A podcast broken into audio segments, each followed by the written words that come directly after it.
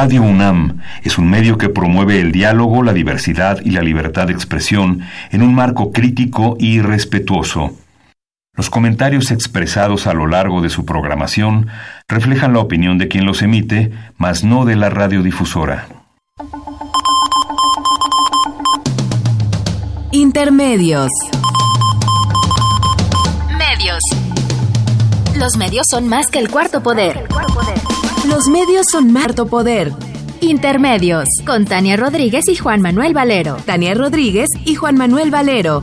Intermedios. Fábrica inigualable de héroes y villanos. Intermedios.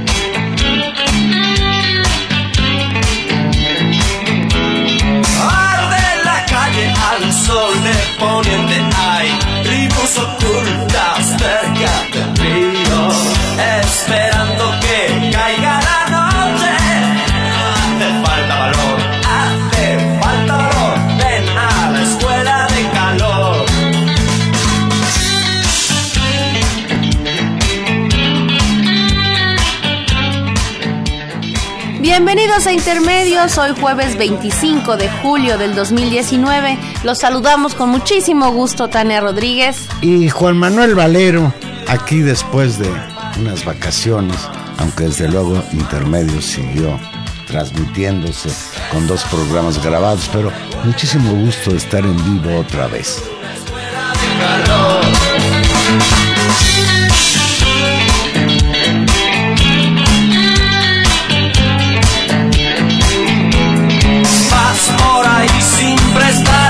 Y cae sobre ti una maldición. En las piscinas privadas las chicas desnudan sus cuerpos al sol. No des un paso, no es un mal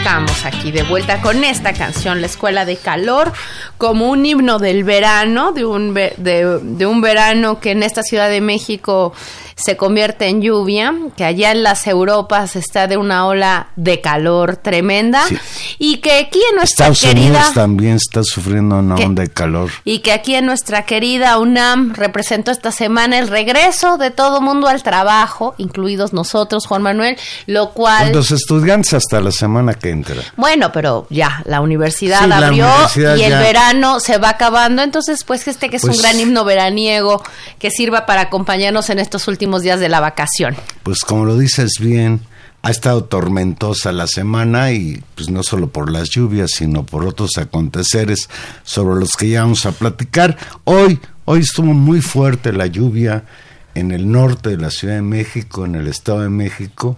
Tan es así que se volvió, cada año sucede, a desbordar el río de los remedios allá en la alcaldía Gustavo Madero y cuando nosotros hablamos de un desbordamiento del río de los remedios, estamos hablando de un desbordamiento de aguas negras. Sí, tremendo, Juan Con Manuel. lo que esto implica para los vecinos de las colonias de ese lugar afectadísimos, pues, por la lluvia y por esa contingencia terrible de que sus viviendas, pues, son inundadas con aguas del desagüe, para decirlo de una manera muy violenta. Pues Tania, nos fuimos de vacaciones nosotros, pero la guerra política sigue a todo lo que da. En conferencia matutina el lunes pasado, el presidente Andrés Manuel López Obrador prendió fuego cuando señaló que un medio de comunicación no se porta bien con él, lo que generó pues desde luego muchas críticas en las redes sociales.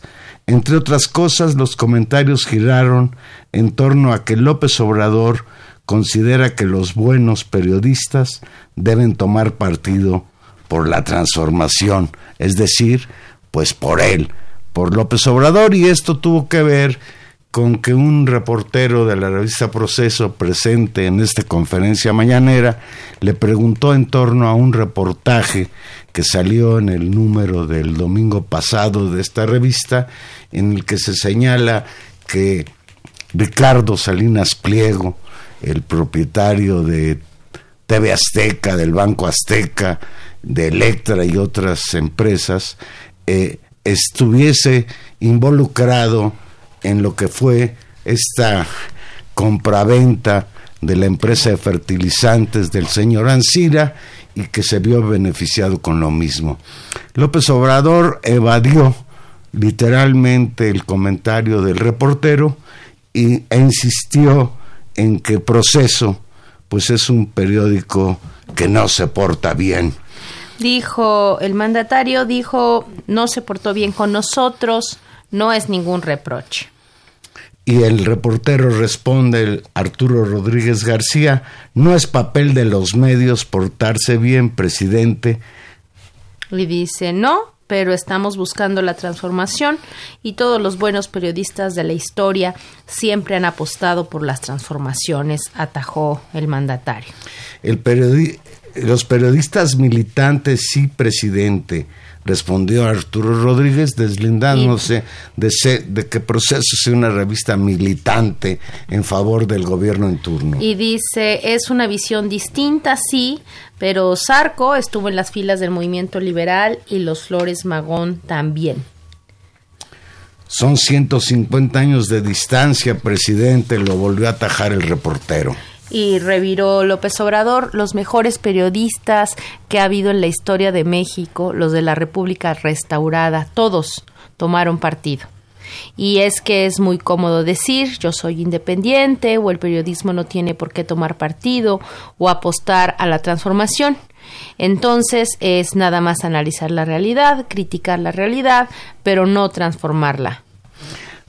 No, es informar, presidente, volvió a decir el reportero Rodríguez. Sí, pero a veces ni eso, editorializar para afectar las transformaciones, prosiguió López Obrador.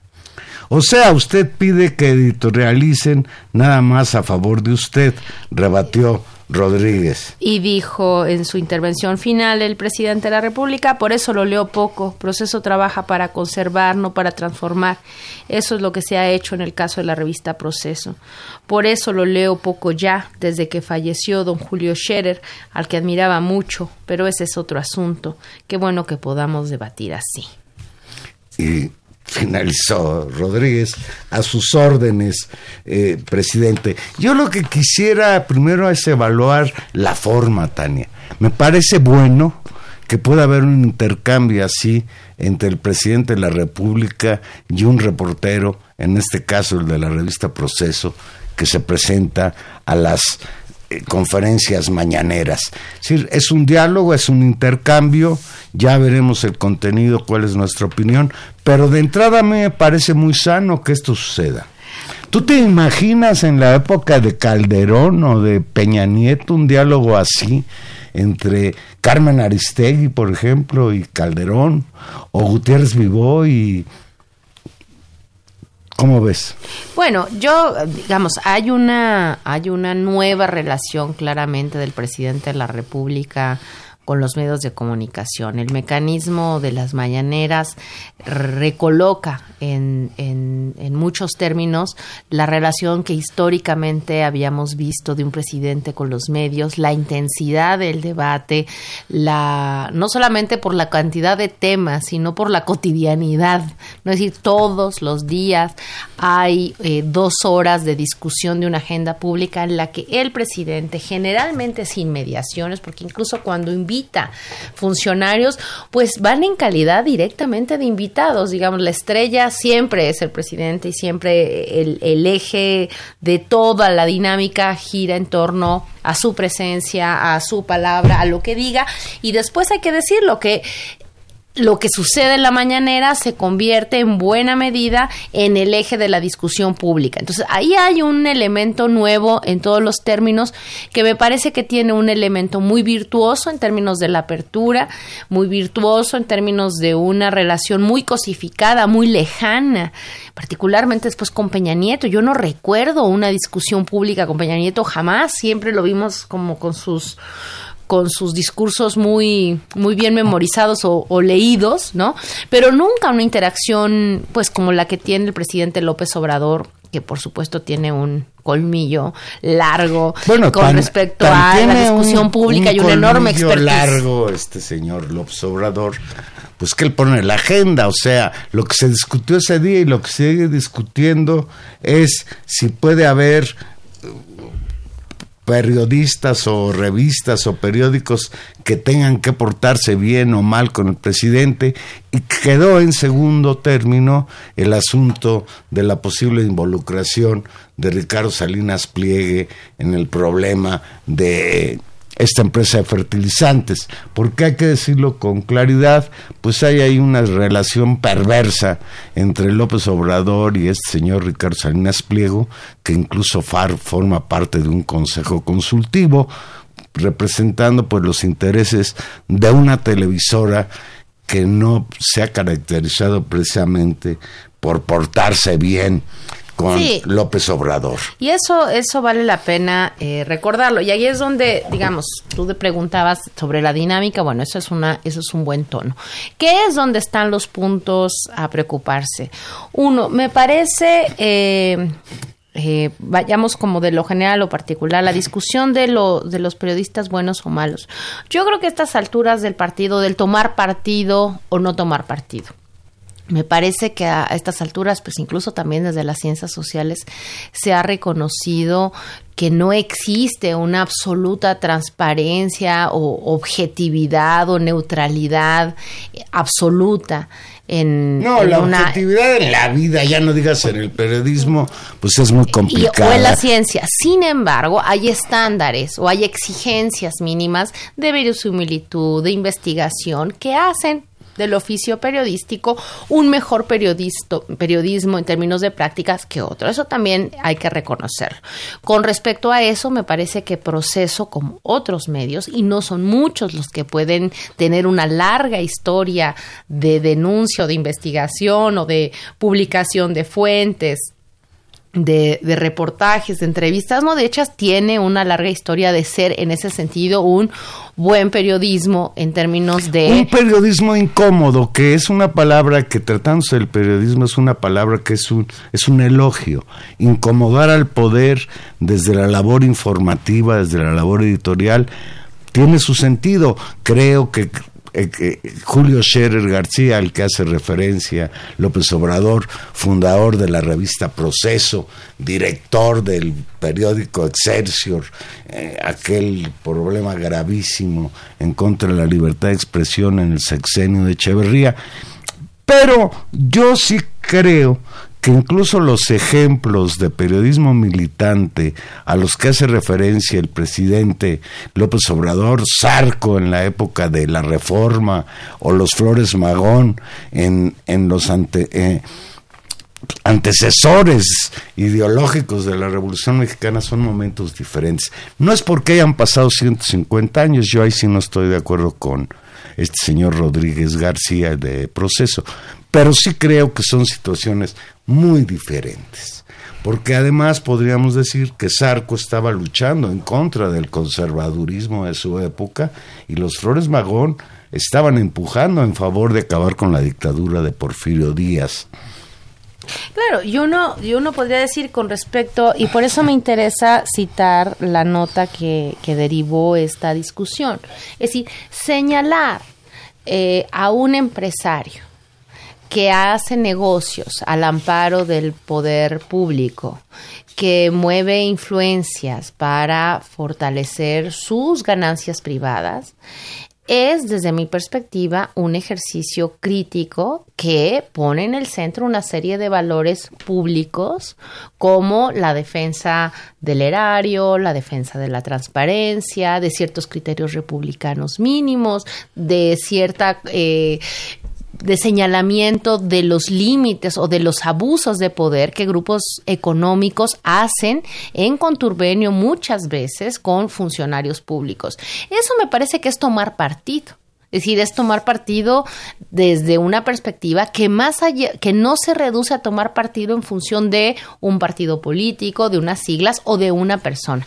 Creo que ahí es donde vamos a tener que profundizar y, y rediscutir que esta lógica de transparencia y esta discusión que el, que el presidente sin duda ha hecho, está haciendo un aporte importante a la transformación del país con estas nuevas formas. Es también cierto que eh, la sociedad, los medios tienen todo el derecho a eh, cuestionarlo, por un lado, y la otra es a no reducir, y eso también creo que la sociedad civil lo, lo, va a ir haciendo, a no reducir la lógica de la transformación o las demandas de la transformación a su persona. Es decir, eh, se tendría que aclarar con cabalidad las responsabilidades de Salinas Pliego en esta discusión y es exigible y es tarea de los medios y es tarea de la sociedad echar luz a una relación política claramente que se fue transformando de animadversión entre el presidente López Obrador y el dueño de TV Azteca en algún momento a una nueva relación donde aparece un espíritu, por decirlo menos, colaborativo ¿no? O de acuerdo. Hay que recordar, por ejemplo, que uno de los hombres más cercanos también a Salinas Pliego, pues es el actual secretario de Educación. Esteban Moctezuma, quien durante muchos años, después de que salió tan mal librado de su encargo en el, en el sexenio de Ernesto Cedillo, fue básicamente a refugiarse en el ámbito de acción de, eh, de, este empresario, de este poderoso empresario. Entonces, eh, ¿Es tarea de los medios señalar eso? Me parece que sí. y al presidente le puede molestar, está en su derecho y lo puede debatir. Se le ha, se ha señalado mucho también eh, que pudo haber sido muy duro con proceso. Sí, efectivamente, pero hay que reconocer también que muy lejos estamos de una práctica de censura, de sanción, de persecución en contra de un medio. Es decir, eh, tenemos que reinventar ciertos códigos de relación y me parece que sí, el, presidente a veces se, se, muestra mucho más duro de lo que de lo que uno podría pensar y sin embargo también hay que reconocer que esa misma franqueza o dureza o, o pues se corresponde con estas nuevas prácticas que él está haciendo de, de una interacción muy muy activa con los medios de comunicación y con la sociedad en general. Entonces, bueno, pues vamos a tener estos encontronazos. el origen del debate con la revista Proceso es el reportaje publicado el pasado 20 de julio que se titula Salinas Pliego, el magnate que movió los siglos en la estafa Pemex Fertinal, publicado por Mathieu Turlier, reportero, colaborador de la revista Proceso.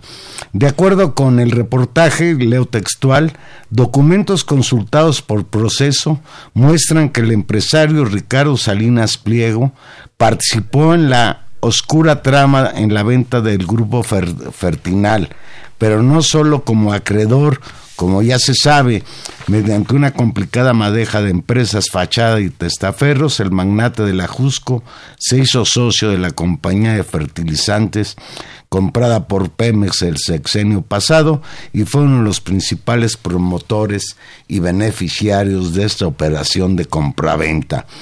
Continúa Mathieu.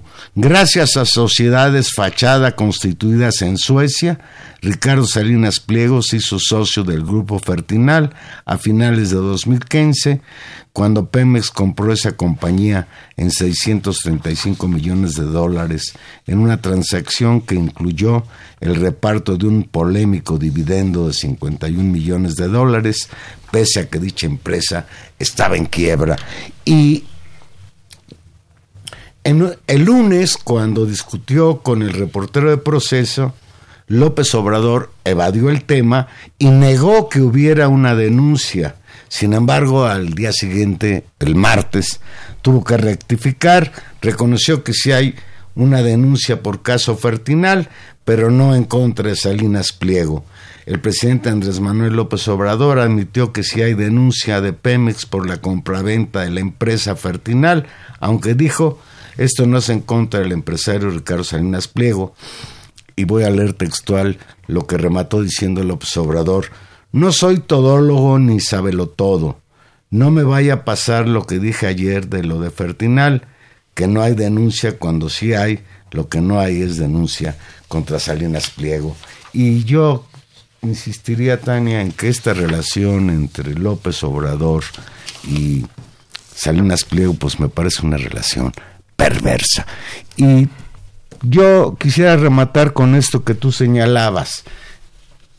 Lo que dijo López Obrador, pues puede sonar eh, disparatado eso de exigirle a los medios que militen en favor de la cuarta transformación, pero lo que también hay que reconocer es que hoy en México no hay un escenario de represión y control contra los periodistas, hay más libertad de expresión que antes. Y esto a propósito de que aprovechando el viaje, sorpresas te da la vida, los periodistas chayoteros, estos ya muy conocidos, eh, ya se convirtieron hoy en paladines de la libertad de expresión.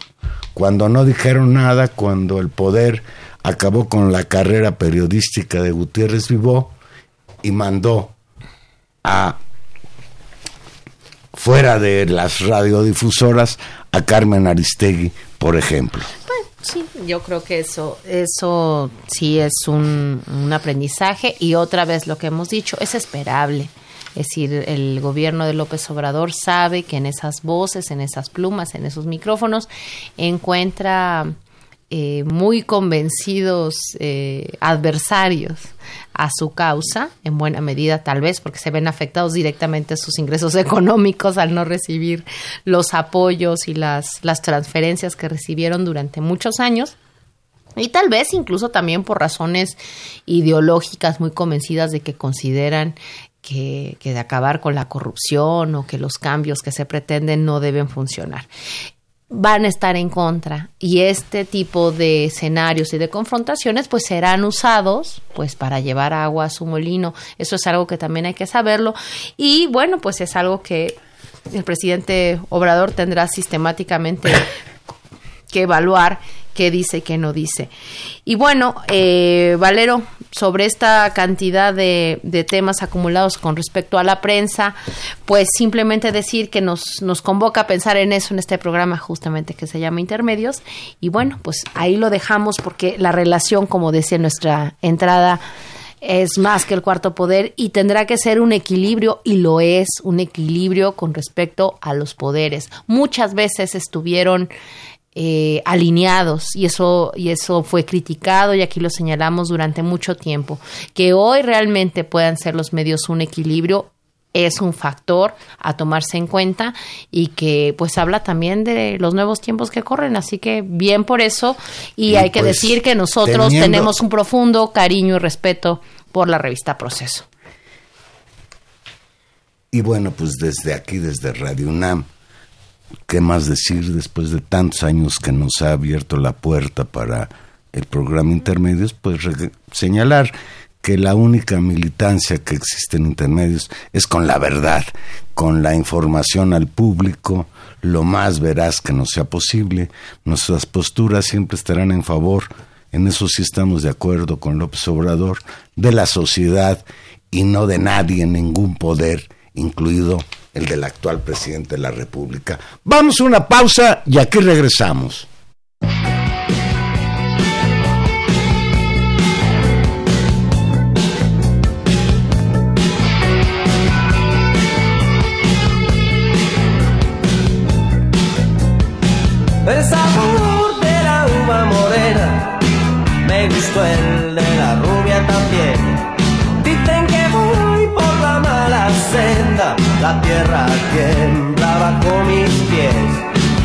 Que el amor es una enfermedad que una vez contraída no se cura. Y por más que uno quiera perdura y se contagia con facilidad. Si en el árbol del bien y del mal eres fruta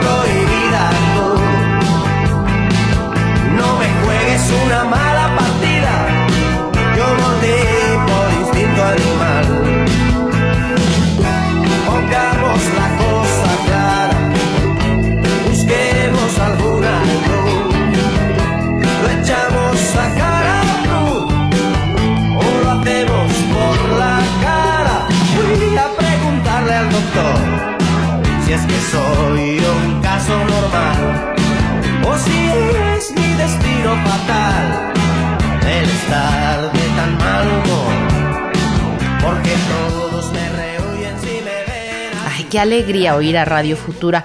Por cierto, el Cara cantante... Cruz. Sí, Carao Cruz, esta, esta canción, otro de sus grandes éxitos, esa voz de Juan Perro, que por cierto, dice nuestro ¿Por qué sabio, Juan Perro, eh? pues así es su apodo de guerra, rock and rollero.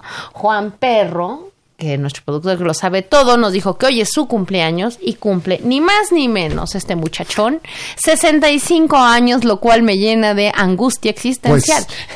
yo, yo les quiero participar al público de Radio UNAM que durante el corte musical, pues yo oí a dúo al perro y a Tania, que se sabe de memoria esta rola que acabamos de escuchar. Me hizo recordar, Tania, el programa ese que hicimos y dejamos grabado. Ah, ojalá lo hayan sobre el rock and escuchado, roll. sí, Y muy creo bonito. que pues Radio Futura es una buena expresión de lo que ha sido el desarrollo del rock en español. Sí, es de sí muy español, pero bueno, muy, muy, muy castizo. Pues Tania, las confrontaciones de López Obrador no cesan. Enrique Kraus, este intelectual, eh, vuelve a, pretender impulsar una confrontación con López Obrador. El martes pasado pidió, fíjate nada más, al ingeniero Cuauhtémoc Cárdenas encabezar un nuevo frente antireeleccionista frente a las supuestas aspiraciones de López Obrador a perpetuarse en el poder. Tras la aprobación en el Congreso de Baja California de ampliar el mandato de dos a cinco años del gobernador electo Jaime Bonilla, el historiador y ensayista Enrique Kraus urgió a crear un Frente Nacional Antireeleccionista y propuso que sea Cuauhtémoc Cárdenas Solórzano quien lo encabece. Aquí hay que hacer dos acotaciones. Una, pues yo repudio lo que pasó con el eh, Congreso de Baja California que decidió por el pueblo de Baja California extenderle de dos a cinco años la posibilidad de gobernar ese estado al señor Jaime Bonilla. Pero de ahí a que eso implique, solo lo puede implicar una pues una mente como la de Kraus, que esto implica que López Obrador se quiere reelegir en 2024. Hay una distancia enorme, señor Kraus. El martes en la noche, Enrique Kraus publicó en Twitter, lo textual, urge crear un Frente Nacional Antireeleccionista, Cuauhtémoc Cárdenas puede encabezarlo, muchos lo seguiremos. A través de Twitter, el también editor editorial de Clio y Letras Libres expresó su deseo de crear un frente similar al que encabezó Cárdenas en 1992, cuando el PRI en San Luis Potosí intentó que Gonzalo Martínez Corbalá, gobernador interino, continuara en su mandato. Y recordó que en 1992, cuando Na- Cárdenas encabezó el Frente Nacional Antireeleccionista, cuando contra el candidato del PRI en San Luis Potosí, lo apoyó junto con los hijos y partidarios del gran demócrata Salvador Nava. Creo que son dos cosas muy diferentes, dos momentos distintos. Híjole, yo ahí no sé, no sé, o sea, lo que no puede hacerse es una ampliación del mandato. En eso estamos de acuerdo. sea, bajo Pero tampoco de ahí se puede implicar lo que señala este Krause respecto a crear un frente antireeleccionista porque existe el peligro de que López Obrador se quiera reelegir. Hace Ah. en estos días hubo un encuentro allá en Guadalajara, un encuentro en el que, fíjate, nada más estuvieron presentes en esa mesa de discusión sobre la democracia en México, Krause, Aguilar Camín, mi amigo José Goldenberg y alguno, ah, Denise Dresser creo que también, en donde llegaron a la conclusión de que López Obrador era enemigo de la democracia y por lo tanto que lo que se estaba constituyendo en México es una peligrosa dictadura. Por cierto, y es bueno señalarlo, Cuauhtémoc Cárdenas, el ingeniero Cuauhtémoc Cárdenas Solorno, Solórzano, ya desechó el llamado de Kraus. Aunque sí se ha pronunciado contra la ampliación del mandato en Baja California, leo textual, dice Cuauhtémoc Cárdenas, no veo necesidad de un frente antireeleccionista en Baja California, porque la ampliación del mandato del gobernador electo se va a caer. Esto lo afirmó en, en entrevista radiofónica. El ingeniero Cárdenas, hay que decirlo, desde muy temprano, de manera casi inmediata, la aprobación estaba, yo digo, abusiva, anticonstitucional, eh, inapropiada de, del, comportamiento de los diputados y del gobernador, porque claro que el próximo gobernador está muy contento con esta ampliación también, igual que otros líderes políticos que le dieron vuelo a esta, a esta opción, pero ya lo vemos con detalle. El ingeniero Cárdenas se pronunció muy pronto, tal vez por eso la cita de Krause, porque vio ahí una posibilidad de encuentro. El ingeniero Cárdenas dijo que esto ponía en riesgo la República, que ponía, lesionaba la constitucionalidad y rompía el orden republicano y que era un pésimo precedente.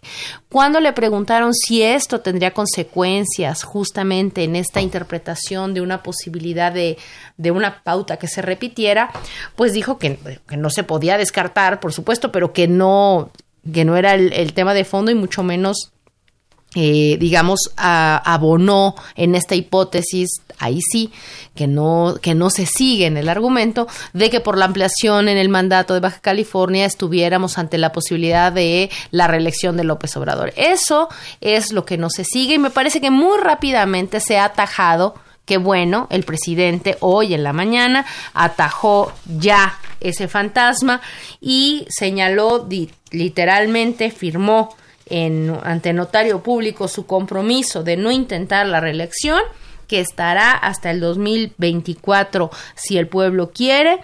Y eh, si dice, me lo permite la ciencia, la naturaleza y el creador. Y dijo que bajo ninguna circunstancia intentaría perpetuarse en el cargo y señaló sufragio efectivo, no reelección y dijo, y yo le agrego, no corrupción. Me parece que era algo que tardó en hacerse, creo que qué bueno que se hizo para que no creciera más esta hipótesis delirante y todo mundo, ahí sí, Juan Manuel, Krause y compañía, o sea, quede, quede, quede desfondado esta esta hipótesis y todo mundo nos concentremos en lo que en este punto sí es importante, y que vamos, es lo de Baja California. Y vamos a concentrarnos en ello. Ayer el presidente Andrés Manuel López Obrador acusó de hipócritas a quienes votaron a favor de cambiar la constitución en Baja California para que el próximo gobernador Jaime Bonilla amplíe su periodo de gobierno de dos a cinco años. En su conferencia resaltó que fueron en su mayoría los diputados locales del PAN los que aprobaron la ampliación del gobierno de Bonilla, que estaba previsto para dos años y con el cambio constitucional local se amplió a cinco años. A pesar de que, de que señaló que no quería opinar sobre el tema porque es una decisión soberana de Baja California, el presidente resaltó que la mayoría panista fue la que apoyó la medida legal de ampliación del gobierno de Bonilla y yo aquí haría una acotación. Aunque sea un problema local de Baja California, es un problema en el que se está pues dinamitando la democracia en ese estado y creo que el presidente de la República sí debiera tener una postura frente a esto que es un atentado a la democracia desde mi punto de vista. Sin duda, sin duda y bueno, aquí hay todo este tema del doble discurso y hay que volverlo a señalar. Una es la argumentación de López Obrador frente al caso, digamos, señalando con mucha fuerza la responsabilidad de diputados del PAN, particularmente, que constituían la mayoría en el estado de la Cámara de Diputados en, en, en, en Baja California. Ellos controlaban, controlaron durante pues mucho fíjate, tiempo fueron la gobernatura. 12 diputados panistas más los cinco priistas, dos morenistas y uno de Movimiento Ciudadano los que votaron a favor. Hay que recordar que todavía no entra a gobernar Bonilla y todavía no se constituye el nuevo Congreso en el que la correlación de fuerzas va a ser muy favorable a los diputados de Morena. También hay que subrayar que el candidato que ganó es el candidato de Morena.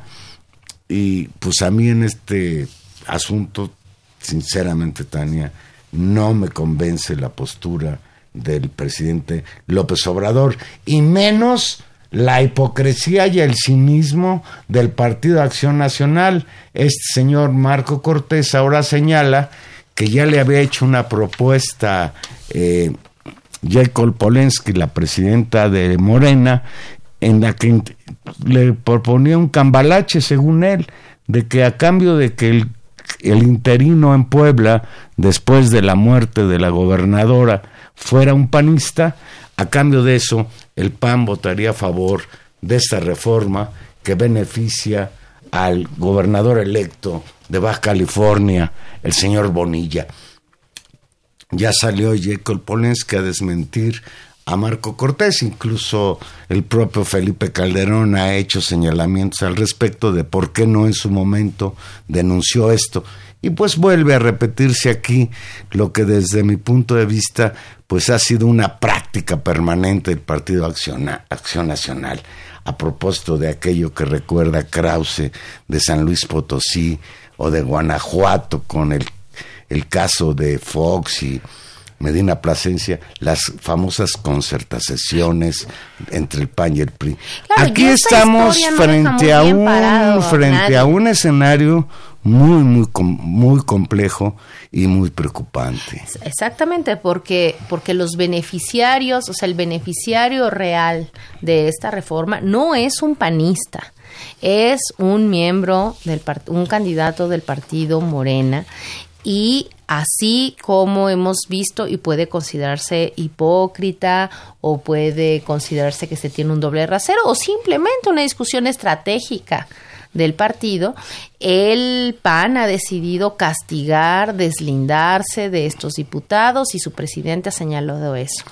En el caso de Morena, estamos en una situación francamente ambivalente. Tenemos voces dentro del partido, destacadamente la de Tatiana Cloutier, por ejemplo, que señala lo inapropiado y oprobioso eh, que suceda esta situación y la necesidad, también otras voces lo han dicho, de que se eh, censure y se llame a los militantes de Morena, yo diría, incluido el próximo gobernador, a cuentas para que no eh, prospere esta reforma.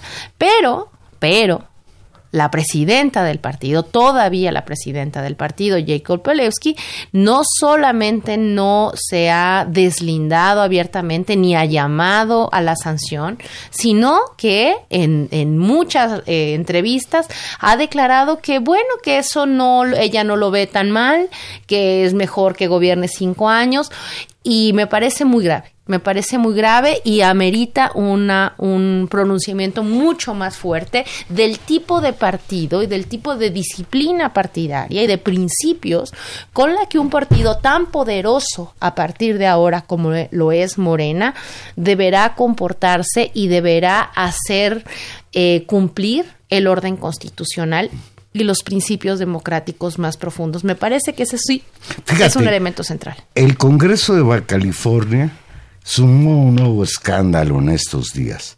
A puerta cerrada y fuera de su sede, confirmó lo que se ha dado en llamar la ley Bonilla.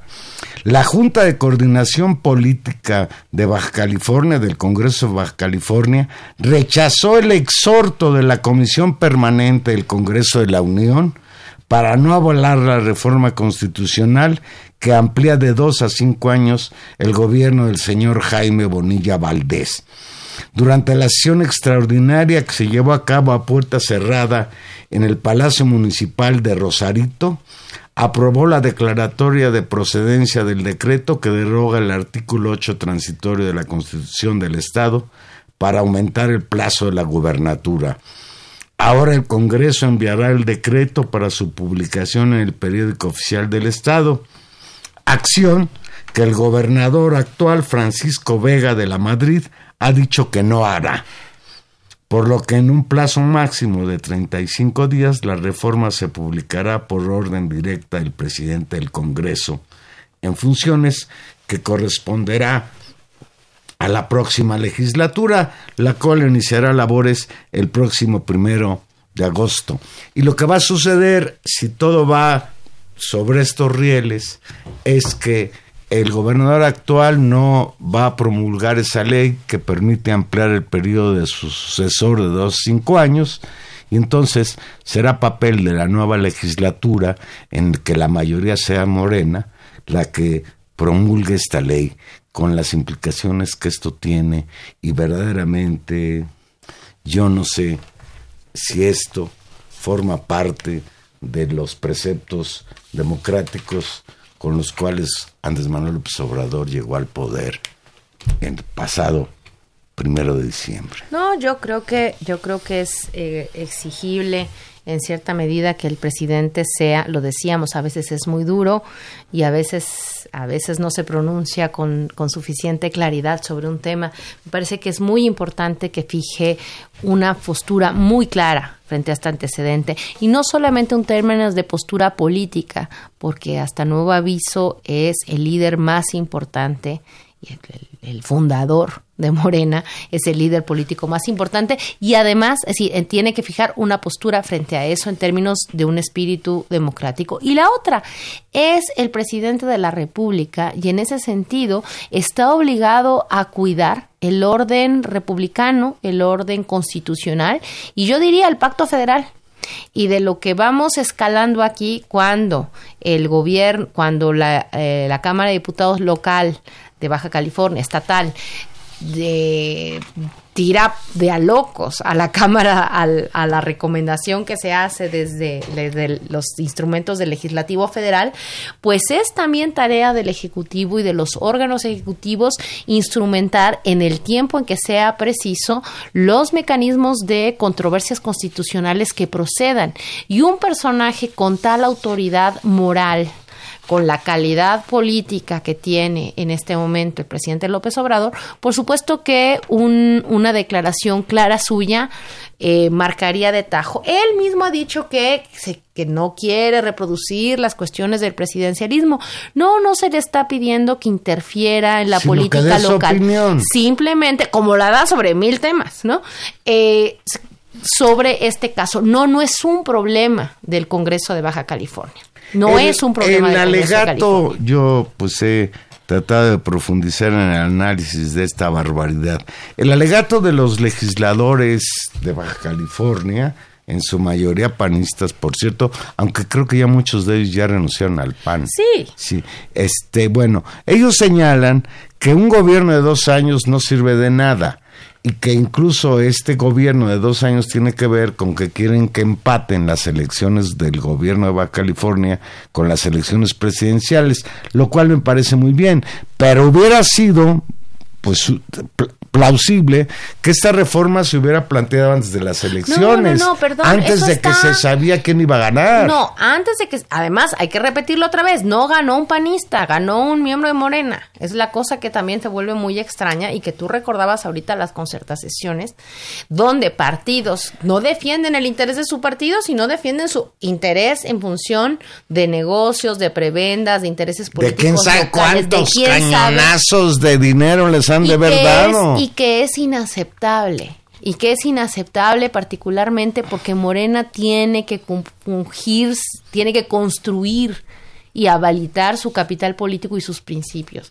Y este es un caso determinante. Eso me parece... Obras son amores y no buenas razones. Eso... Y yo espero que realmente por parte del gobierno federal y por parte del partido este de Movimiento de Regeneración Nacional, haya un cambio de postura y que se haga realidad esto que señala el ingeniero Cuauhtémoc Cárdenas, que no pase esa reforma. Seguramente hay varios mecanismos, se ha explorado justamente la controversia constitucional que podrían iniciar creo que distintos órdenes constitucionales. no le quiere entrar, ¿eh?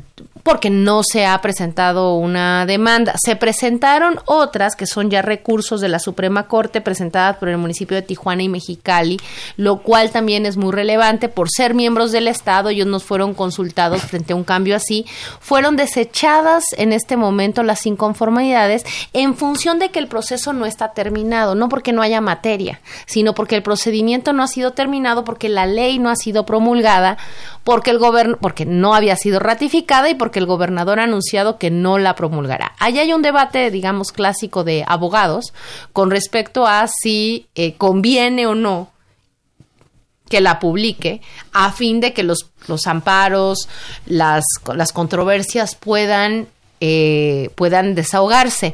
Sin embargo, entiendo también la utilidad política que para el saliente gobernador de Baja California por cierto, bastante desprestigiado, con, con, muchos señalamientos de corrupción y de mal gobierno, tanto así que llevaron a desplomarse al PAN en, en el Estado, eh, pues es un muy buen elemento para ponerse, para una salida de, de, emergencia, ¿no? De decir, no lo voy a publicar. Ponerse digno, dices tú. Exactamente, porque no voy a pues cumplir este, esta, esta atrocidad. Pues este Congreso de Baja California, que, que a puerta cerrada confirmó la llamada ley Bonilla, al salir del recinto donde se reunieron allá en Rosarito, Baja California, recibió pues el trato que se merecía, con gritos de traidores, traidores, emitidos en contra de los legisladores por decenas de ciudadanos que acudieron al cabildo a las cuatro de la tarde para tratar de impedir la votación. Los diputados terminaron la sesión y convocaron a otra sesión extraordinaria para firmar la declaratoria y enviarla al Ejecutivo a la brevedad para su publicación con lo cual demuestran pues que van derecho y no se quitan. y, me parece pues muy muy complicado porque nos plantea un escenario no solo para Baja California, sino para el resto del país preocupante. Complicado y hay que decirlo porque si, si se, se mantiene en lo dicho y el próximo gobernador tampoco da su brazo a torcer y los actores políticos relevantes, creo que hay actores políticos centrales que merecen presión, no solamente el Congreso, está el gobernador, está la presidenta del partido Morena, está la voz del, del presidente de la República eh, si esto sigue sin avanzar y si no se dirime eh, judicialmente, pues sí hay escenarios mucho más complejos, como el que ya anunció el presidente de la Cámara de Diputados, Porfirio Muñoz Ledo,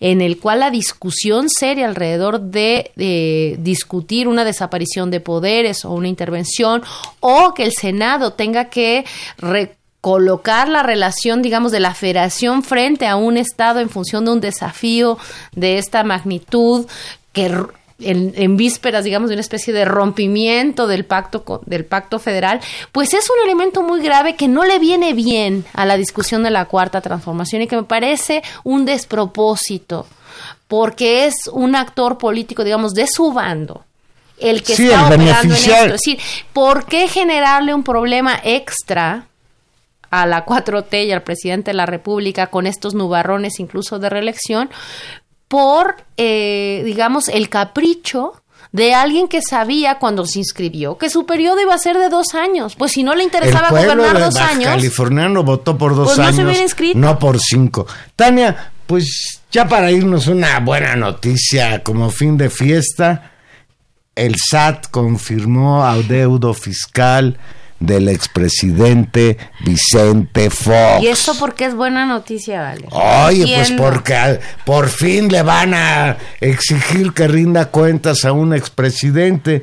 El Servicio de Administración Tributaria, el SAT, informó, y leo textual, que se tiene identificado un crédito fiscal a cargo de un expresidente de los Estados Unidos mexicanos por concepto de impuesto sobre la renta impuesto al valor agregado, así como los recargos y la actualización correspondiente. De acuerdo con fuentes de la presidencia consultadas por varios medios de información, Vicente Fox es el expresidente al que los gobiernos de Felipe Calderón y Enrique Peña Nieto le condonaron los impuestos. Qué bonito. ¿Con qué derecho? Esas mismas fuentes detallaron que los impuestos no pagados por el exgobernador de Guanajuato corresponden a tres empresas en las que tiene participación. En rueda de prensa matutina, el presidente Andrés Manuel López Obrador comentó, leo textual, tengo una información de que alguno de los expresidentes debe impuestos, pero es un asunto que tiene que ver con el SAT.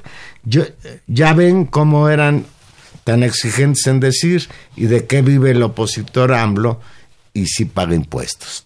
López Obrador creo que debió haber dicho de quién se trataba, porque incluso pues provocó especulaciones el propio Felipe Calderón se sintió muy ofendido porque él dice que sí paga sus impuestos, pero no nos aclaró nada respecto a por qué razón se los perdonó a su antecesor.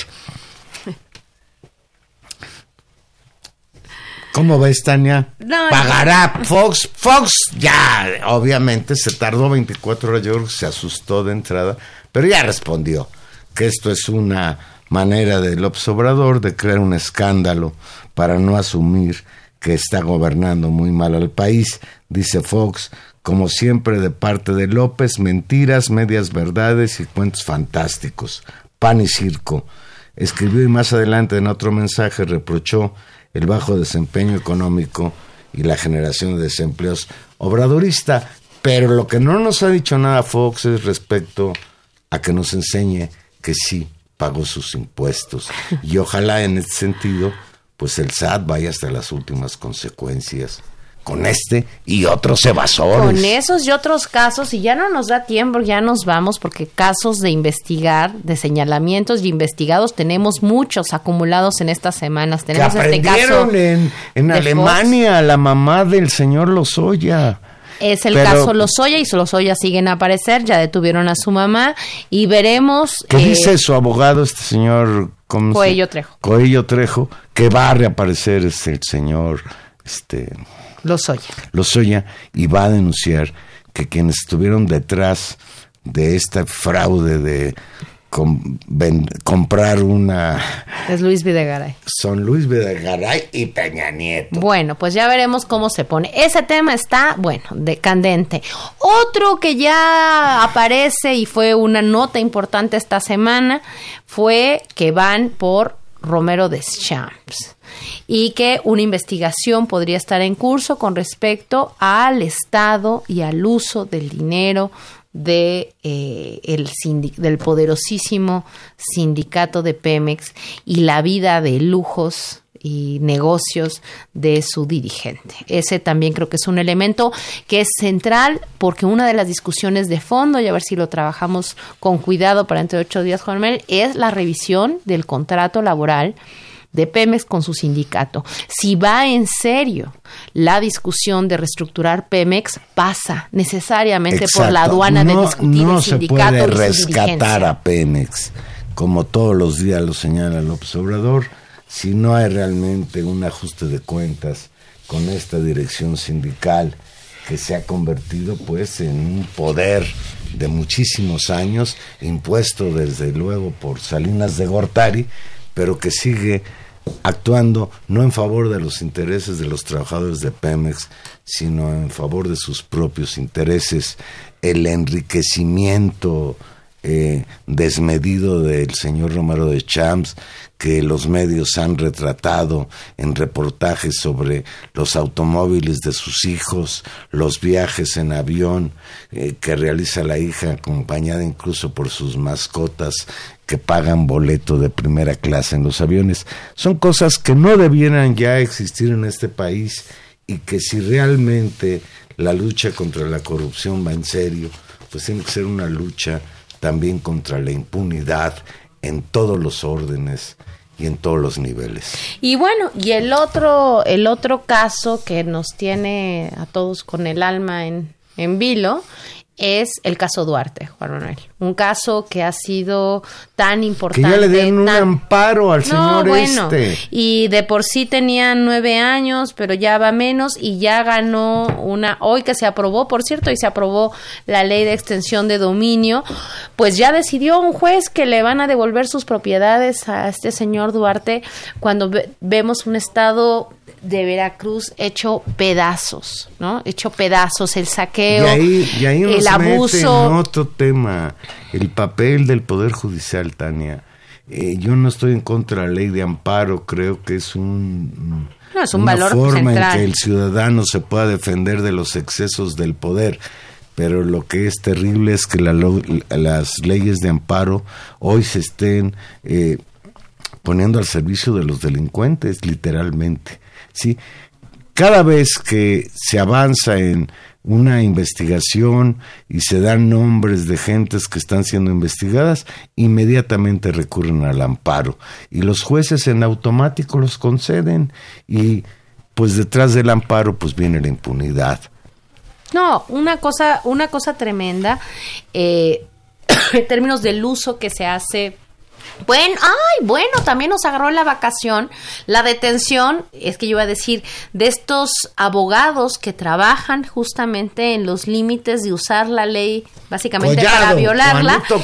Y tenemos de esos casos mucho, uno de ellos ahora en prisión. Es decir, las cosas se van moviendo, pero lo mismo, tenemos eh, estas, estos ires y venires, ¿no? Tenemos buenas noticias y malas noticias en un mismo día, tenemos vectores que se mueven en inversos. El caso de Duarte, que ya está detenido, que avanza, digamos, hacia, hacia su liberación, es una especie de serpientes y escaleras muy veloz, Juan Manuel, en el que no queda claro y tendría que haber un mensaje muy claro de que esta gente que ha robado y abusado requiere un castigo. Si algo fue el fondo de sentimiento, de emocionalidad, de razón, porque que inspiró hace un año la masiva votación en apoyo al proyecto del presidente López Obrador, fue justamente la lucha contra corrupción y el hartazgo frente a esta gente que ha abusado. Todos estos casos que hemos dicho están ahí y se están jugando. Y en el caso y su resolución, como decía la canción de, de, hace un rato, de Caro Cruz, cae Caro sea Cruz, va, si es quedan libres o hay impunidad, va a afectar sin lugar a duda la calidad y la fuerza de este proyecto de transformación. Así que esperemos que todos estos casos a lo largo de las próximas semanas, Juan Manuel, pues muy en vivo ya los vamos a seguir discutiendo porque ya vamos a estar aquí dando la lata. Pues ya nos vamos.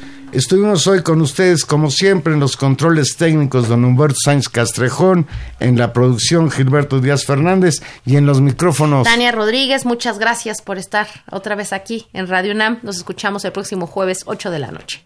Que tenga usted una muy, muy bonita noche y cúbrase. Está lloviendo en la Ciudad de México.